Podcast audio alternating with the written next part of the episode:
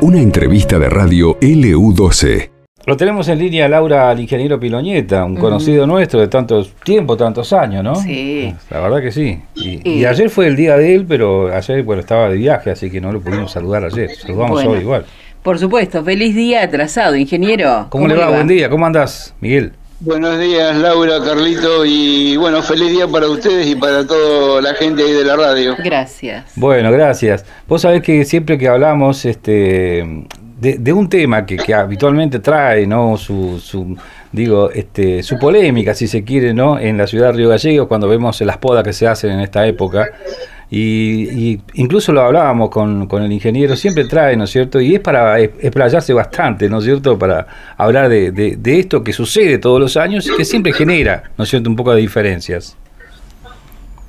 Y la verdad que es una, como ya lo hemos dicho muchísimas veces por este mismo micrófono, eh, vos sabés que es una tarea que siempre trae polémica. No debe haber eh, año ni ciudad donde este tipo de práctica no traiga polémica. Eh, hay gente que son amantes de dejar los árboles este, tal cual se expresan con todo su volumen, pero también los, a veces traen algún tipo de complicaciones y bueno, hay que intervenir. Eh, convengamos que el árbol, como cualquier vegetal, no fue puesto en la naturaleza para este para que se puede, sino para que se exprese en toda su magnitud. Claro. Pero el hombre, el hombre lo adaptó a la ciudad.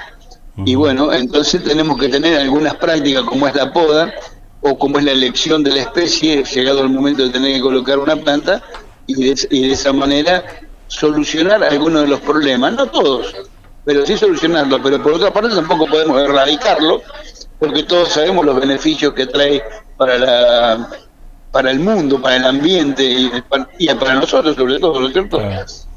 que son infinita cantidad de, de beneficios que nos trae. Entonces, preservar el arbolado público, entre otras cosas, en la ciudad, donde existen contaminantes dando vuelta por todos lados, como por ejemplo el humo de los vehículos, por decir algo. Sí.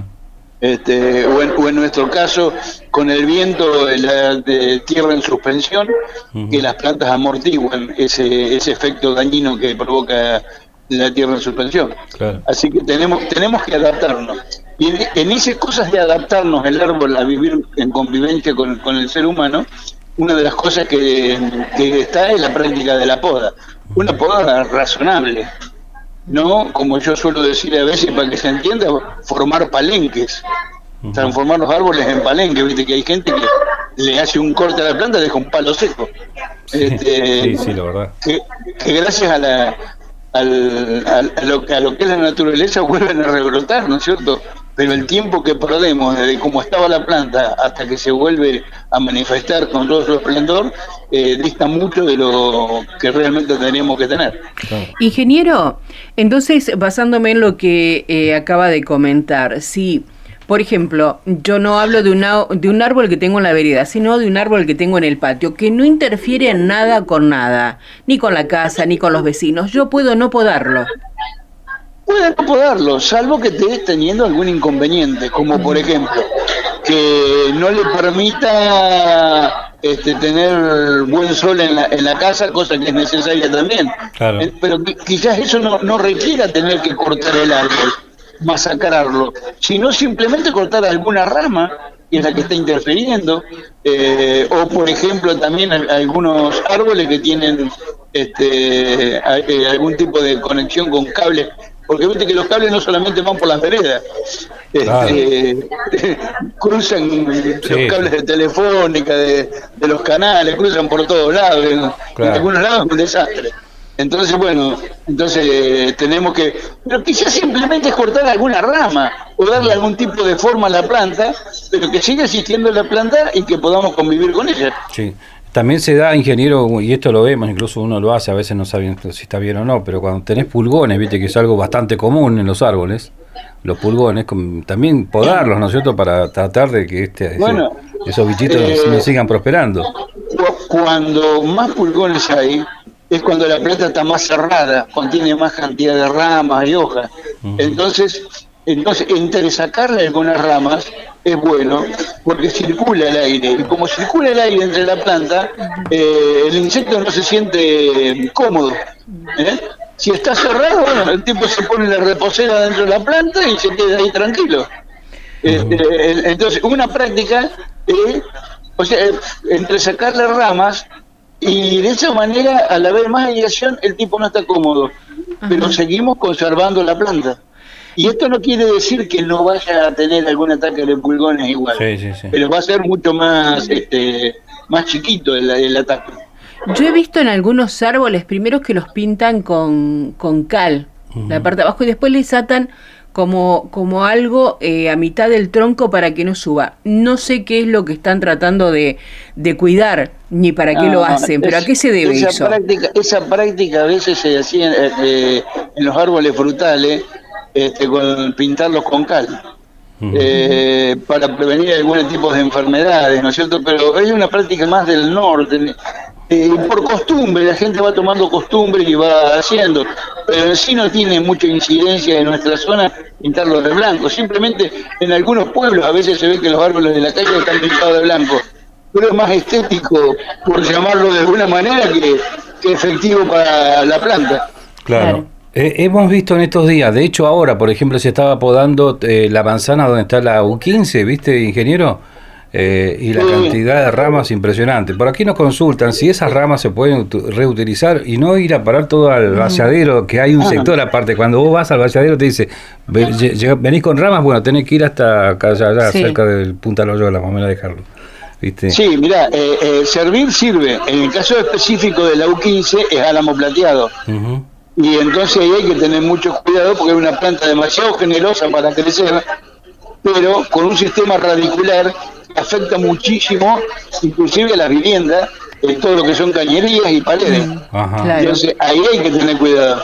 Pero hay un montón de especies que tranquilamente se pueden hacer estacas para nuevas plantas y a su vez también hay algunas especies, por ejemplo, que no podés hacer eh, una planta nueva a partir de, de esa rama. Por ejemplo, calle España y Fañano. Sí. Tienen muchos frenos dorados. Eh, no, no intenten hacer una rama de una planta de una rama de esa. Ajá. No, no le va a dar resultado.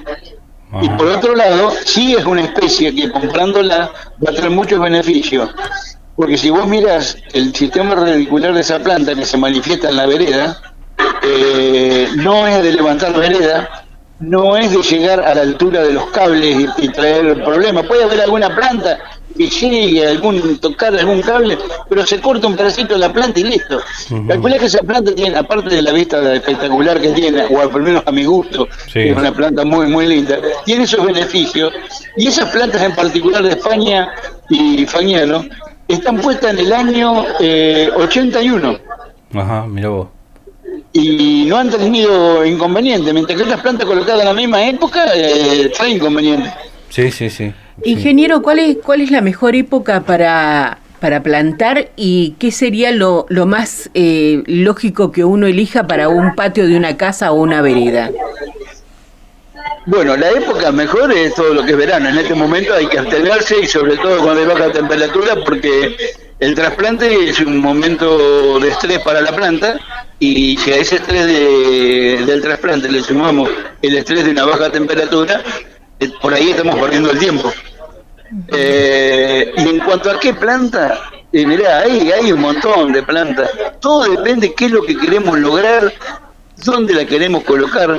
Por eso es importante, primero, si vos querés, eh, tenés tu patio, tenés algunas plantas, y bueno, ¿en qué lugar lo querés colocar? ¿Querés que colocar el frente, a la sombra, al sol, a pleno viento? ¿Lo querés colocar este, al reparo?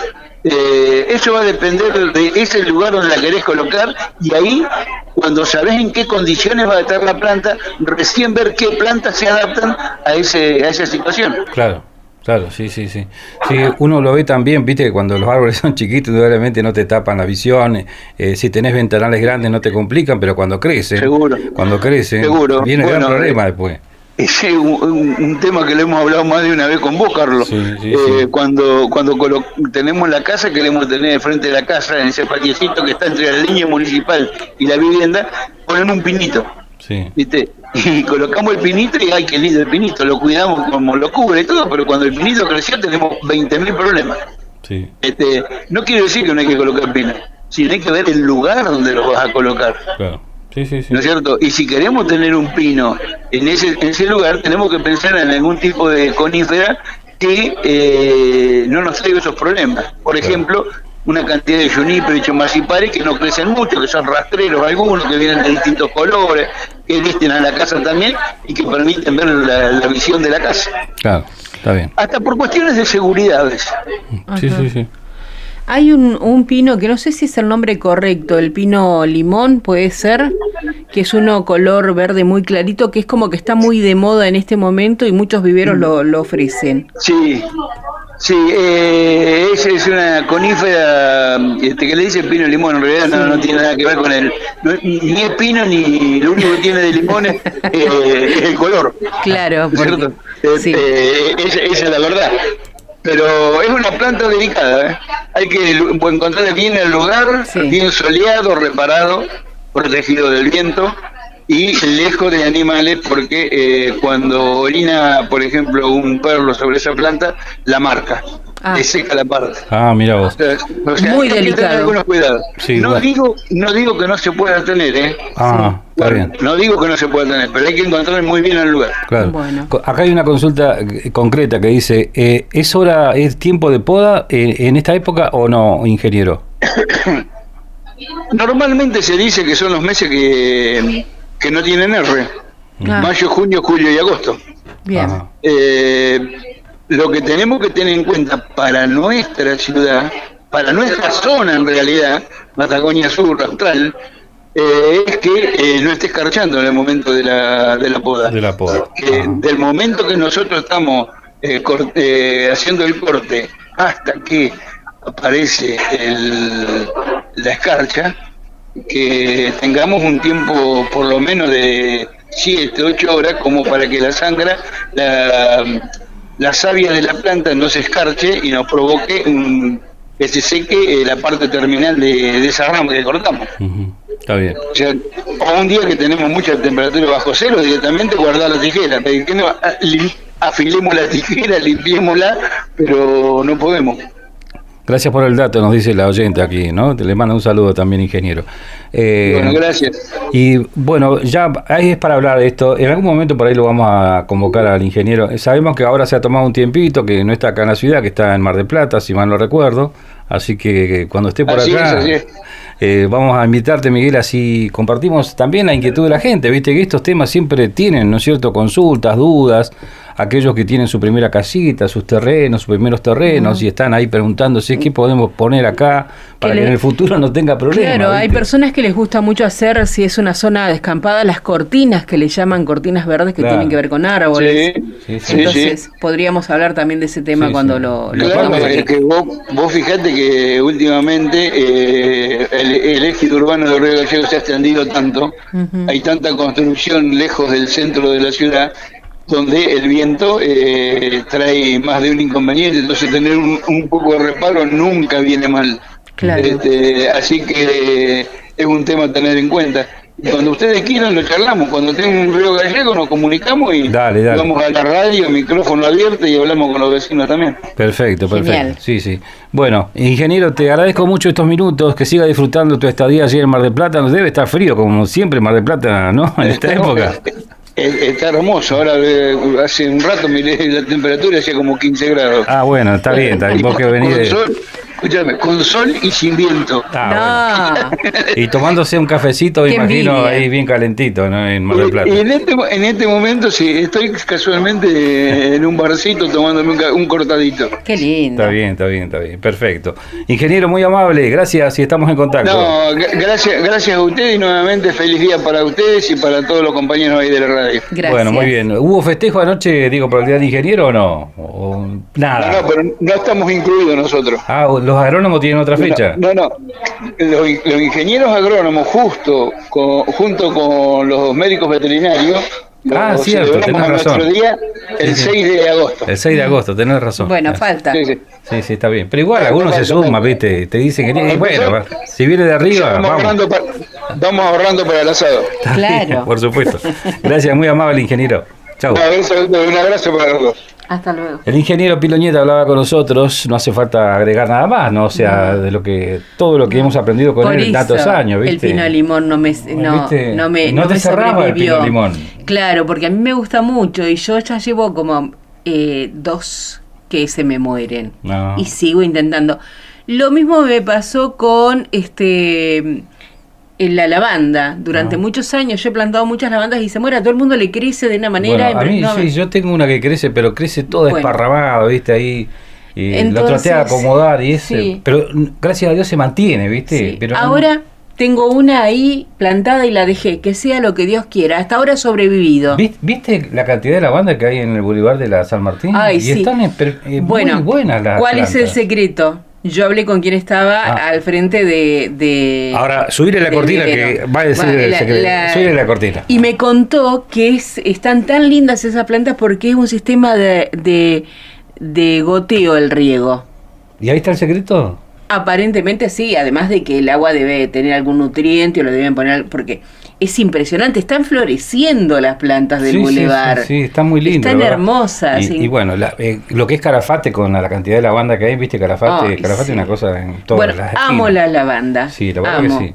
Y no tengo mucha suerte. Yo le preguntaba en ese momento cómo hacen para que las lavandas que pusieron sobre la autovía 17 de octubre estén eh, creciendo. Y me dice que bueno, que me iban a decir el secreto. Nunca fui, por supuesto. Eh, Pero yo amo, amo las lavandas. Y el pino limón, que no- comúnmente se le dice así, me gusta muchísimo.